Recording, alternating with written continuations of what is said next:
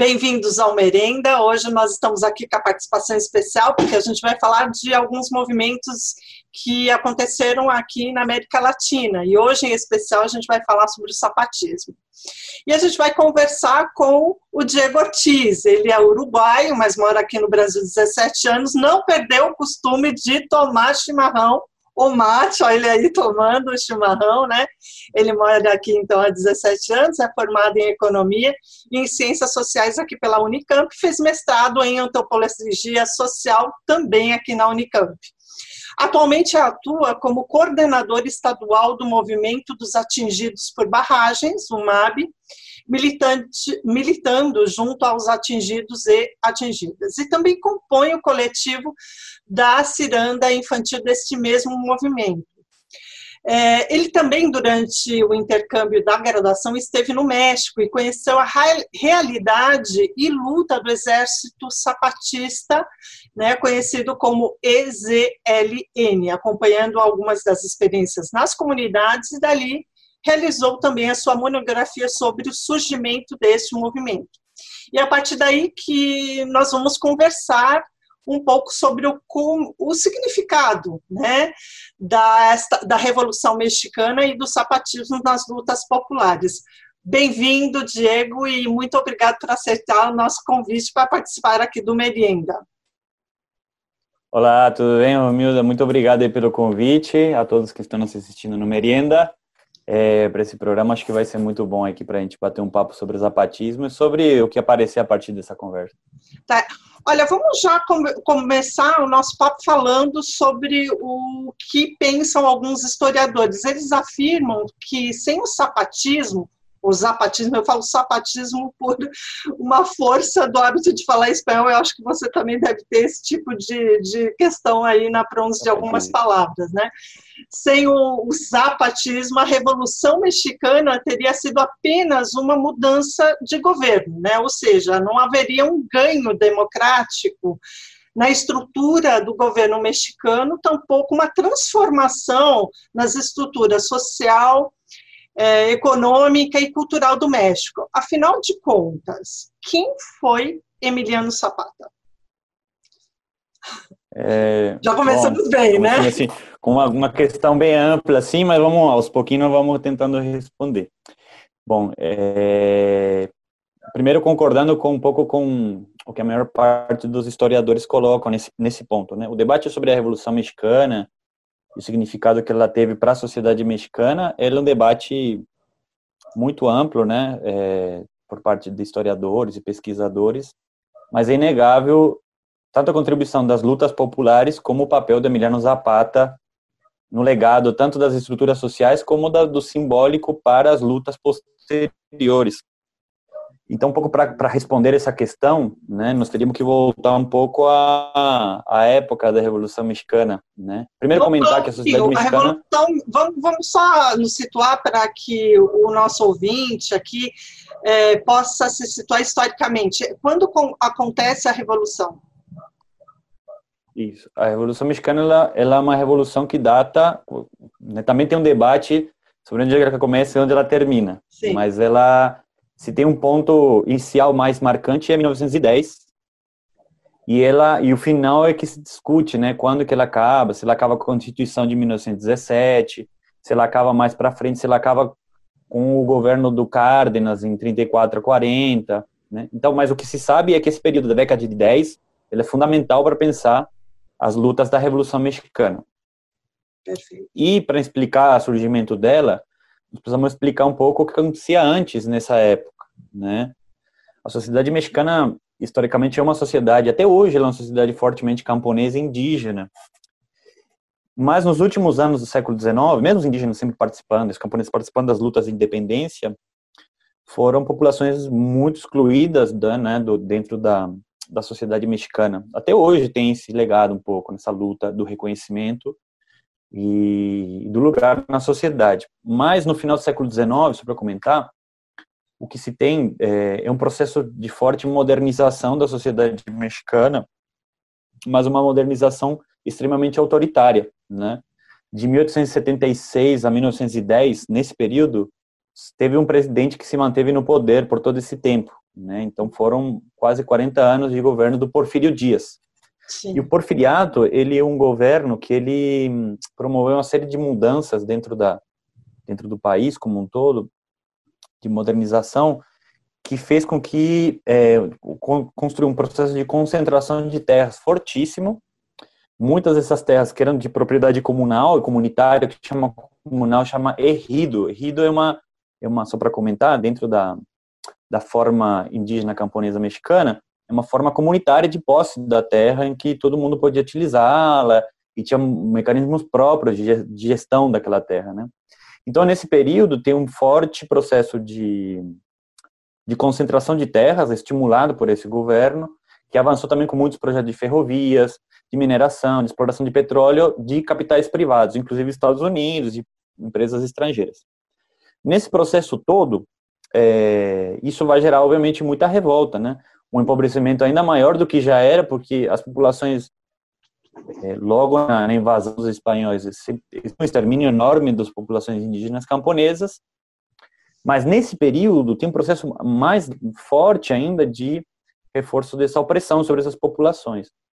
Então, muitas dessas populações, sobretudo é, na entrada do século XX, começam a se organizar para fazer essa, essa luta contra essa, esse autoritarismo todo do governo. E, ao mesmo tempo, também tem setores, vamos dizer, da, da burguesia mexicana que também não concordavam com essa política tão autoritária é, do Porfírio Dias. Né? Então, só para entender que, do ponto de vista da estrutura social, existiam autores da classe média atuando por uma via, contestando o governo, mas reivindicando umas políticas mais, vamos dizer, do ponto de vista liberal. E existia uma massa camponesa e de trabalhadores que vai se formando nas cidades que demandavam uma outra, uma outra, tanto uma outra sociedade como um outro governo que não era aquele que estava oprimindo essas populações. Então, 1910. Eu posso é... só fazer um parênteses aqui? Eu estou perfeita, estou ouvindo você, está muito interessante, mas só para nós nos situarmos um pouquinho mais, né? Porque quando há a independência do México, né, essa independência ela é feita principalmente pelos criolhos, que são os portugueses nascidos, os portugueses não, desculpa, os espanhóis, espanhóis, nascidos, espanhóis. espanhóis nascidos na América, né, que estavam descontentes com a posição que eles ocupavam na política, né, até então, porque o governo espanhol só permitia que quem participasse ativamente da política, quem ocupasse cargo de poder, fossem os espanhóis, e não os filhos de espanhóis nascidos na América, ainda que esses espanhóis fossem nobres. Não é isso? Quando houve a independência, a manutenção do poder permaneceu na mão desses crioulos, ou seja, uma população, uma elite branca. Não é isso? Mas só que a classe, a classe é, digamos, a classe não, vamos dizer, a população maciça mexicana constituía de indígenas, não é? é o legado das lutas indígenas e camponesas, ela, ela, ela aparece na narrativa da independência como uma pátria mestiça, mas que na prática sempre excluiu os indígenas, ou seja, o mito fundador da nação mexicana, se a gente for ver até a bandeira, só para explicar da bandeira, o, o, símbolo é o mito de fundação do, do Império Azteca. Então, mesmo a elite branca do México, ela se auto-intitula descendente de um povo antigo indígena, se apropriando de um símbolo, um símbolo mexicano. Símbolo e um discurso é, também. Né? Indígena. Né? Um símbolo e um discurso. Sim, muitas das elites. Eles... Sim, sim. Aí ele se apropria de um, de um, de um símbolo porque o México, México, uma palavra é, náhuatl, que é uma língua indígena do México, é, os mexicas, né? Enfim, se apropria de sim dos mexicas, os, os astecas são os mexicas no caso. Sim. Então se apropria dessa dessa dessa lenda, dessa, desse mito para se auto-intitular os, os, os, representantes da nação mexicana, quando na verdade era a elite branca, né? Sim. Mesmo que na prática, então se inclui do ponto de vista da narrativa, mas na prática eram excluídos da participação política, do acesso aos benefícios dessa nação que estava sendo produzida. Perfeito. Durante o século XIX isso fica muito claro, mesmo nas, nos artistas, né? Inclusive no século XX, depois isso também vai aparecer de outra maneira. Então sempre teve um debate que os indígenas sempre foram muito invisibilizados até hoje, né? O zapatista, o zapatismo mais recente vai trazer esse legado. Sempre foram esquecidos os indígenas na, na nação, mesmo que eles tenham sido usados na construção do símbolo da nação mexicana. Sim. E a própria palavra México é uma palavra indígena. Exato. Então, vou, então já, já que a gente fez toda essa, essa é, retomada para a gente se situar, então bom, vamos bom. aí ao que é uh, o, o Emiliano, como surge a personalidade do Emiliano Zapata. O Zapata. E o Zapata, bom, e aí o Zapata, quem que era, né, o, dentro dessa... Em 1910, voltando, nós dizemos que 1910 é um ponto fundamental de confluência dessas insatisfações de trabalhadores na cidade, de camponeses pobres e explorados, espolhados nesses territórios, e um setor da classe média e classe alta que era é, insatisfeita com isso. E aí, enfim, aí essa confluência de movimentos fez a fez o ataque a essa ditadura que estava acontecendo do Porfírio Dias, que em 1911 ele sai do, do México, é, foge do México, vai embora para a Europa, e, e aí, aí o Emiliano Zapata quem era? Desses grupos de insatisfeitos, o Emiliano Zapata é o maior representante das lutas camponesas no México, né? É, ele morava, ele nasceu no estado de Morelos, que é um estado bem próximo da capital, da cidade do México, é, um camponês pobre, né? E que com o tempo ele foi é, organizando as populações é, camponesas da região para lutar por aquilo que ele estava dizendo, que era é, a terra aquele que trabalha na terra, né? e não daqueles que estão expulsando nós num projeto, num outro projeto, né? Inclusive, muitas das populações que foram expulsas acabavam trabalhando pro, pro, né, em condições até semi-escravas, né? Tem muitos relatos péssimos. Então, e junto com ele também surge o Pancho Villa, que depois a gente pode comentar melhor, que também era, só que ele vem do norte do México, né? Era um, era um também um, um lutador um revolucionário, só que o Pancho Villa também mais ligado a uma luta mais dos bandoleiros. Ele lembra muito o cangaço. O Pancho Villa era, é muito, assim, para fazer uma analogia, lembra muito essa luta do cangaço no norte do México, organizando populações rurais no México. É muito interessante essa Tem um livro até do Hobsbawm, só para comentar, tem um livro até do Hobsbawm que chama é, que ele fala do banditismo social desses sujeitos bandoleiros e ele fala tanto do Lampião como Pancho Villa como sendo representante disso. Mas o, o, o, o Emiliano Zapata não, o Emiliano Zapata era um camponês, né, que queria radicalizar essa luta. Inclusive, em 1911 eles lançam um plano de Ayala de uma proposta de reforma agrária popular radical de distribuição de terras para as populações do México todo. E esse sempre foi a pauta para ele até o final, até quando ele morreu em 1919, que foi assassinado em uma emboscada pela pela direita, vamos dizer a direita da revolução, né, mais para frente ele se manteve nisso, né? E mas foi um grande, né? Ele construiu o Exército Libertador do Sul, né? É, né? Que enfim, daí tem toda uma história da revolução. Se quiser a gente pode comentar mais. Mas a origem dele é isso, um grande domador de cavalos, gostava muito de cavalos. Tem, tem uma toda uma história. Eu fui até na, na casa dele lá em tem muito material sobre ele, né? É um sujeito humilde, nunca teve uma posição. É uma coisa interessante esses revolucionários mais populares nunca tiveram uma, uma posição de ocupar o poder. Isso vai ficar muito forte também no Zapatista atual. A luta não era para conquistar o poder, ter acesso à terra, trabalho, condições dignas, né? Isso é uma coisa muito interessante, porque isso fica muito marcada na coisa do, do poder popular, não numa institucionalidade, mas né, nessa coisa da, da participação direta do, do povo, né, dos camponeses. Então, ele sempre foi um sujeito humilde, né, camponês, que sempre lutou e foi um grande, grande lutador, né, militar e tal. Uma coisa também que é importante ponderar, o fato deles, de eles praticarem é, uma luta semelhante do cangaço, existem muitas narrativas que buscam, historiadores mais conservadores, que buscam desqualificar a luta dos, dos, do, do povo e a luta desses, dessas figuras dizendo que porque eram pobres e atacavam cidades, tentando fazer uma construção negativa, quando na verdade eles organizavam a massa insatisfeita para fazer luta revolucionária. É interessante fazer essa analogia porque nós vemos esses movimentos também acontecerem na Espanha, nós vemos esses movimentos acontecerem também na Inglaterra e muitos desses, entre aspas, vamos dizer assim, bandoleiros, é, em outros países eles acabam sendo transformados em heróis, como é o caso do Robin Hood. Sim. Então, o Robin Hood, se nós formos traduzir o Robin Hood para a nossa realidade, ele é o que no Brasil? Ele é um cangaceiro. Se a gente for, for traduzir, não é? Se a gente for traduzir ele à realidade do México e da Espanha, ele é o quê? Um bandoleiro. Então, ele é um justiceiro que está numa classe baixa, que é oprimida, e que ele vai contra a ordem social né? Então, nos filmes, é muito interessante isso, porque nos filmes europeus, o Robin Hood ele é visto como um herói. E todos os outros que ocupam esses lugares na história dos nossos países latino-americanos, eles são vistos, não são vistos, são mal vistos, né?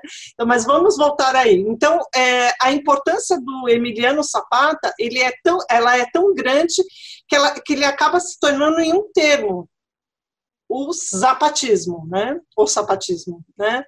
É, isso se deve ao quê? Qual é a, a, o valor ou o significado que tem o sapatismo? E depois o neossapatismo? Você pode dizer para gente? Tá. Eu acho que, inclusive, eu acho que seria interessante trabalhar em dois termos. Primeiro, responder uma questão que é, bom, qual foi o legado da revolução? Sim, sim. Eh, do ponto de vista das transformações que se teve, né? Ah só para comentar, para a gente concluir essa parte da Revolução Mexicana, que de 1910 a 17 tem um conflito de, bom, de vários grupos é, sociais, forças sociais, levando adiante um projeto de, de nação novo, né? E aí, sobretudo, principalmente, os, os camponeses e trabalhadores, acho que principalmente os Zapata e o já representam isso, e do outro, acho que um pouco essa burguesia é, representada primeiro por Madeiro e depois pelo Carranza, que eram os constitucionalistas, os carranzistas são os constitucionalistas. Em 1917, mesmo que o, o, o Zapata e o Vija é, tinham proposto, fizeram várias propostas nessas tentativas de acordos e tal, mas eles não foram, não participaram dos processos de, eles foram negados nos processos de construção da Constituição de 17. Mas mesmo assim, na Constituição se consolidou um, algumas das demandas de, de, dessa luta, né? E a principal, acho que a principal que nós precisamos tocar, porque isso vai voltar depois, parece estranho ser só um artigo, mas o artigo 27 da Constituição de 1917, né? Essa Constituição ela funda muito forte essa nova nação mexicana uhum. do século 20. E esse artigo ele declara é, a propriedade nacional de todas as terras, né? Isso permitiu a expropriação do petróleo, a nacionalização é, e a possibilidade de fazer uma enorme reforma agrária. Então, a partir desse artigo, a partir disso, essa era a grande a grande proposta e a partir daí se fez um posteriormente, sobretudo a partir do governo do Cárdenas, em 1934 a 40, um enorme processo de reforma agrária que distribuiu terras para muitas muitos camponeses no México todo. Então, esse, esse legado, esse, talvez isso seja uma das grandes mudanças da estrutura social mexicana que foi um avanço enorme do agrarismo mexicano. Então, se você vai hoje no México, essa propriedade herridal ela ainda permanece e ele é motivo de resistência de muitas populações. É, reivindicações e né, da luta. Se teve um apoio econômico ou não, aí já é um outro debate, que ainda se diz que não foi suficiente só distribuir a terra, que deveria ter tido um processo de incentivo. Esse também tem um, todo um debate. Né? E junto com isso também tem uma construção do Estado mexicano, no Estado, eu diria, até bastante centralizador. Esse Estado ele foi positivo para fazer industrialização no México. Fortíssimo processo de nacionalização, de investimento, modernizou o México de uma outra maneira, né? E de só para só para concluir essa parte antes de tudo, de 40 a 70, quando se tem o milagre mexicano, a distribuição de, de melhorias de condições de vida, de salário, isso aconteceu durante todo esse período no México. É, então, de alguma forma, é, esse Estado supostamente tão centralizador nesse momento, isso não significou que ele não continua reprimindo as populações, estava dentro de um pacto social que tudo estava acontecendo como se fosse dentro desse milagre, né? Então, não existia muito. Agora, já a partir dos 60, 70, quando começa a crise econômica social mexicana, a esse grande pacto no qual o Estado controlava o campo através da, de uma central nacional de camponeses, os trabalhadores através de uma central de trabalhadores mexicanos, e um partido que ficou 70 anos no poder, que se construiu depois da, da Revolução Mexicana, acabando com o caudilismo, mas é construiu um outro modelo, que é o PRI, Partido da Revolução Institucional, olha o nome, né? A Revolução se institucionaliza. Sim. É, quando começa a crise social e econômica, aí sim começa a ter um processo de repressão novamente sobre as populações. Porque já não dá conta, esse avanço econômico não é suficiente para distribuir esse progresso para todo mundo. As revoltas retomam e aí começa um novo processo de expoliação que vai derivar agora no que, é no que nós vivemos no neoliberalismo no México, né? E aí a revolta dos movimentos volta. E aí se ativa novamente o quê? Esse legado antigo da, do zapatismo, ele se retoma, que ele sempre se manteve nessa luta, na conquista da distribuição da terra, que as, sobretudo as populações rurais vão retomar para construir os movimentos sociais novos, em nome também desse legado zapatista, né? Nós podemos depois dizer os detalhes dele, né? Perfeito. É, é, porque você está falando disso e, e, e, é importante frisar o que você falou inicialmente, porque você falou inicialmente justamente no fato de que esses é, revolucionários, né, que esse, é, tanto o Sapata, como figuras, né, como Sapata e Vilha, não eram, é, não eram pessoas que queriam o poder, eles queriam sim a divisão não é, desse legado de é, participação dentro da sociedade. Eles não queriam ser relegados ao lugar da pobreza, da miséria. Eles queriam uma participação social né? assim como todos. Né? Então, quando se institucionaliza a revolução em um partido, aí você tem o quê? Exatamente isso, né? Você tem a, é, um sequestro desse, desse é, movimento, né, em termos de discurso, mas não a participação da forma que eles queriam, né? Aí tem claro. outros burocratas ocupando o poder, né? São pessoas ocupando o poder e não necessariamente um legado que era o legado que eles queriam da participação popular dentro da sociedade, e não a institucionalização em um partido, né? E é por isso que a revolução continua, não é isso? Ah, então, isso, muito bem que você colocou isso, porque só para comentar mais uma coisa desse sistema político que se construiu, né? Por que, que o PRI, que é a partir da Revolução Institucional, se manteve? Justamente é, as comunidades, tudo bem, elas receberam terras e construíram de alguma forma essa posse da terra, mas o próprio partido, sendo um partido único que sempre ganhava as eleições, às vezes de maneira corrupta, com 90% dos votos, enfim, a partir dos caciques de cada comunidade, eles, os caciques funcionavam como uma correia de transmissão dos mandos de cima para baixo. A partir desses benefícios que, enquanto se tem um progresso econômico, eles de alguma maneira eram distribuídos e se, se apagavam um pouco a, a, a insatisfação. O problema é quando isso já não funciona, porque daí os conflitos, os caciques não conseguem dar conta desse, desse benefício né, comunitário. E aí, é, aí começam várias, inclusive, é, frações dentro das comunidades ou da institucionalidade, que, né, agora para manter o poder, agora tem que vir um tem que vir um ataque militar mesmo, né?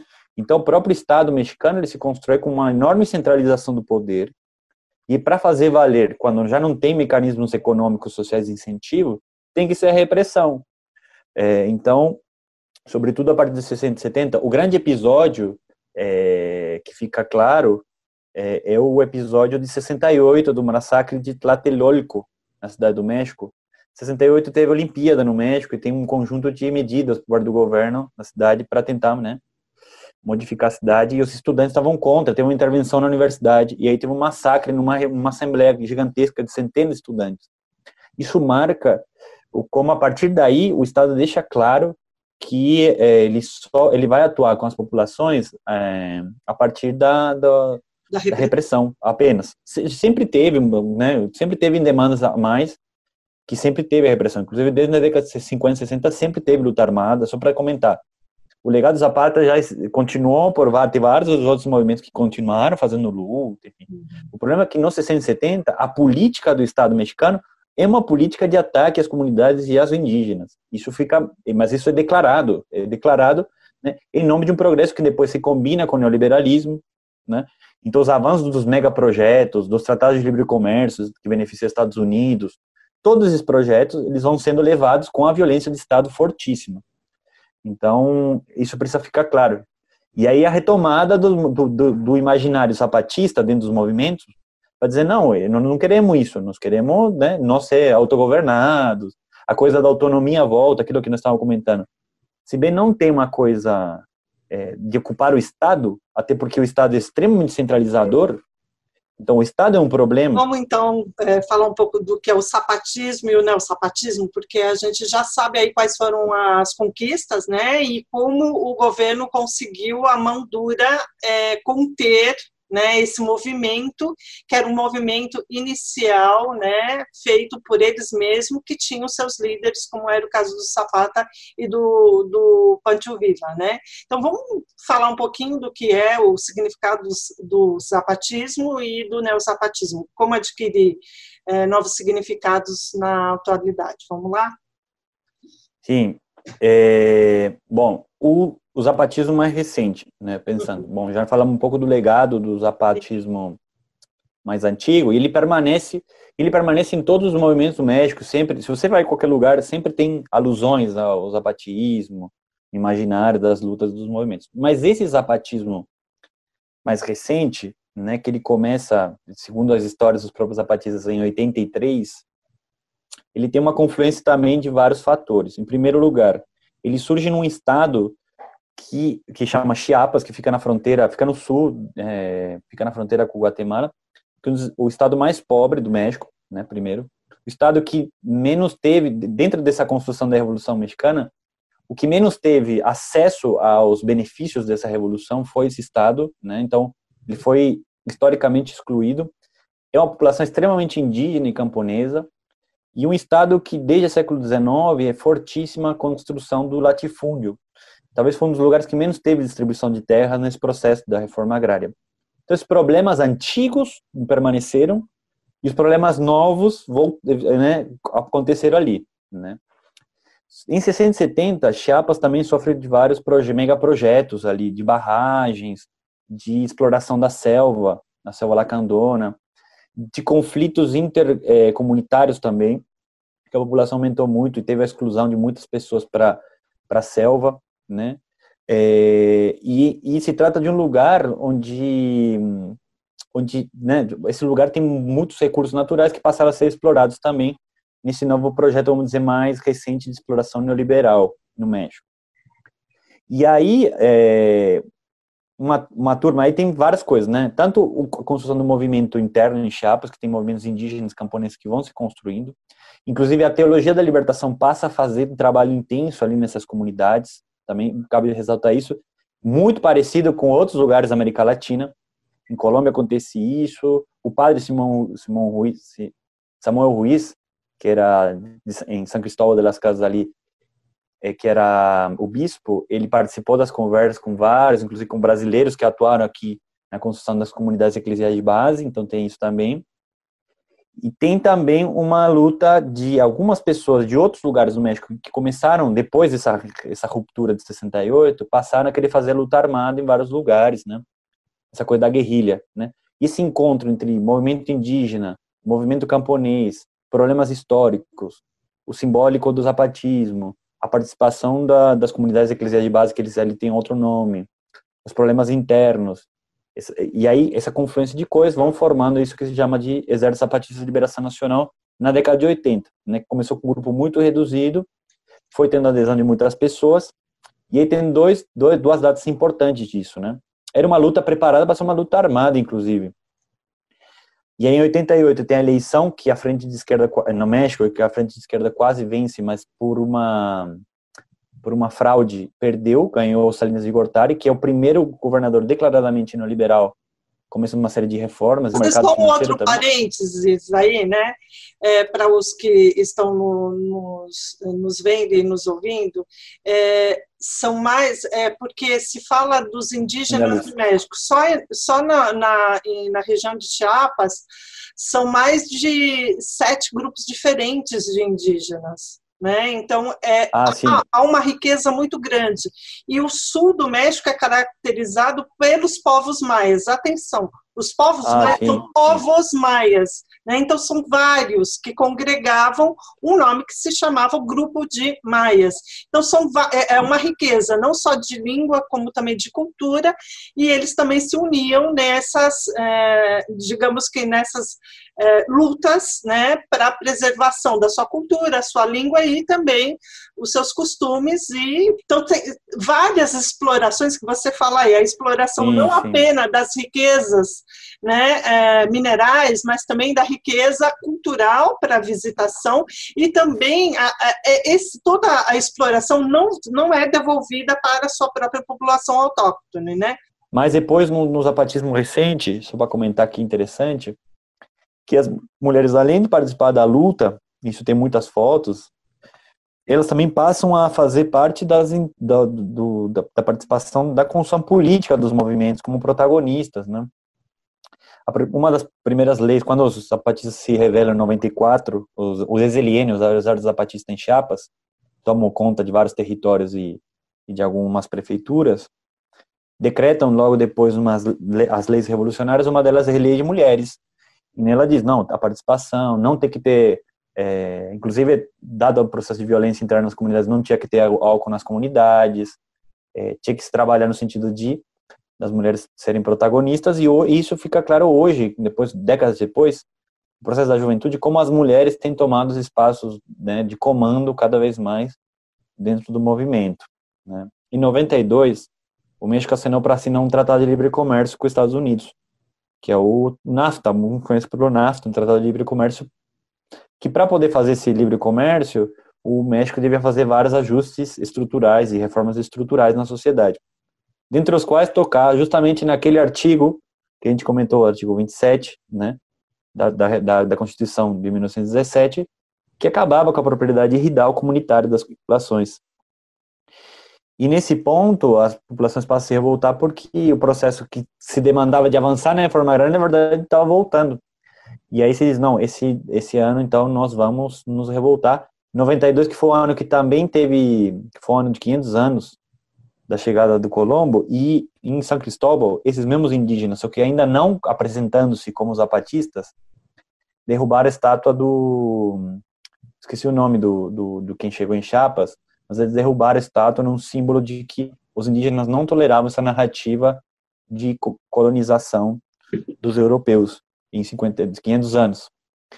E aí, em 94, se preparam para entrar numa luta armada contra o, contra o Estado mexicano e apresentar um novo projeto para o México eles ficam mais ou menos uns 15 dias em combate, aí a sociedade mexicana se mobiliza para dizer, não, tem que ter um diálogo. E a partir de então, o zapatismo tenta estabelecer um diálogo amplo com a sociedade. Bom, vai ter várias etapas, diálogo amplo de reconhecimento indígena, de reconhecimento de terras, de autodeterminação, de participação na construção do México, mas o Estado continua sendo esse Estado neoliberal mexicano, autoritário, extremamente autoritário, que a partir do 90 também se combina com o narcotráfico, e ainda não tem saídas. E para, por isso, os zapatistas tentaram, estão tentando construir uma via própria também, dialogada com o México. Eles acham que não é só eles, né, com o México, com o símbolo da bandeira, mas se você vai nas comunidades, tem uma tentativa de construir algo mais autônomo, né, de sobrevivência, de reprodução, de novos valores, e aí também o feminismo é importante, a construção da, das, das, culturas indígenas é importante. É, não dá para negar que essa luta ela não tem reverberado em outros lugares, é, e tem avançado ao ponto de que teve uma candidata indígena que tentaram colocar, enfim, mas ainda está é complicado porque o México realmente está num estado muito pesado nessa coisa do combate às drogas se justifica o extermínio da população, se justifica é, ação terrorismo. Bom, o México hoje é, com o neoliberalismo é bastante trágico assim a, a experiência mexicana. E esse movimento traz um pouco de esperança para nós para a gente pensar numa outra, numa outra possibilidade de construção de relações, né? É, deixa eu só fazer uma, uma última colocação, né? Você fez várias comparações, né? Comparou o, a, o movimento sapatista e esses revolucionários, né? Como alguns historiadores acabam colocando o termo bandoleiro, você comparou com aqui também com os um, com os nossos cangaceiros, né? Tem, tem, também uma literatura feita aí que é comparável com a nossa literatura de, de repente aqui, né? O repentismo, né? E a literatura ah, sim, tem. De Cordel, né? É muito interessante esse, esse paralelo que a gente pode estabelecer. E também é, é, é possível comparar esse movimento social com algum tipo de movimento social aqui brasileiro ou não? A organização é totalmente diferente? Eu acho que talvez alguns pontos convergentes tenham assim a ver um histórico da colônia muito forte, por mais que sejam dois processos distintos de colonização, o modus operandi da exploração capitalista e da atuação dos povos do campo é, é, é muito parecida. São povos da, da, terra e que têm semelhanças em algumas coisas de construção do cotidiano. Quando eu fui para lá nas comunidades, me pareceu parecido, até como tem alguns lugares, é muito é parecido. Ou com alguns lugares quilombolas, lembra em alguns aspectos essa construção comunitária da vida. Então, quando se pensa o movimento, ele não é, não está alheio ao que é as pessoas praticando sua vida. Então, nesse ponto é parecido mesmo, essa relação com a natureza, a relação com a produção.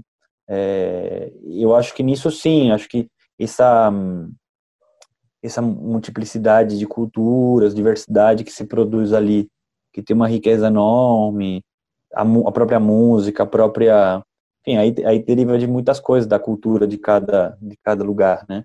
Diego, por enquanto eu agradeço muito a sua participação aqui. Foi muito frutífero esse nosso diálogo. Eu te convido para vir aqui mais uma vez para falar dos movimentos uruguaios, que eu, eu sei também que você. Tá bom, só para concluir, muito obrigado pelo convite. Acho que foi muito legal. Acho que que são reflexões, na verdade, também para a gente aprender um pouco com os outros e olhar para nós e, e ver regularidade, semelhança, aprender e, e continuar na luta também.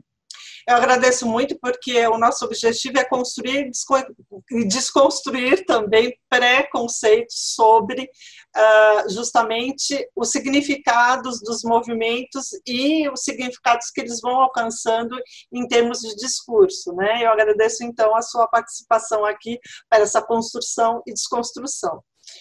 É, até mais.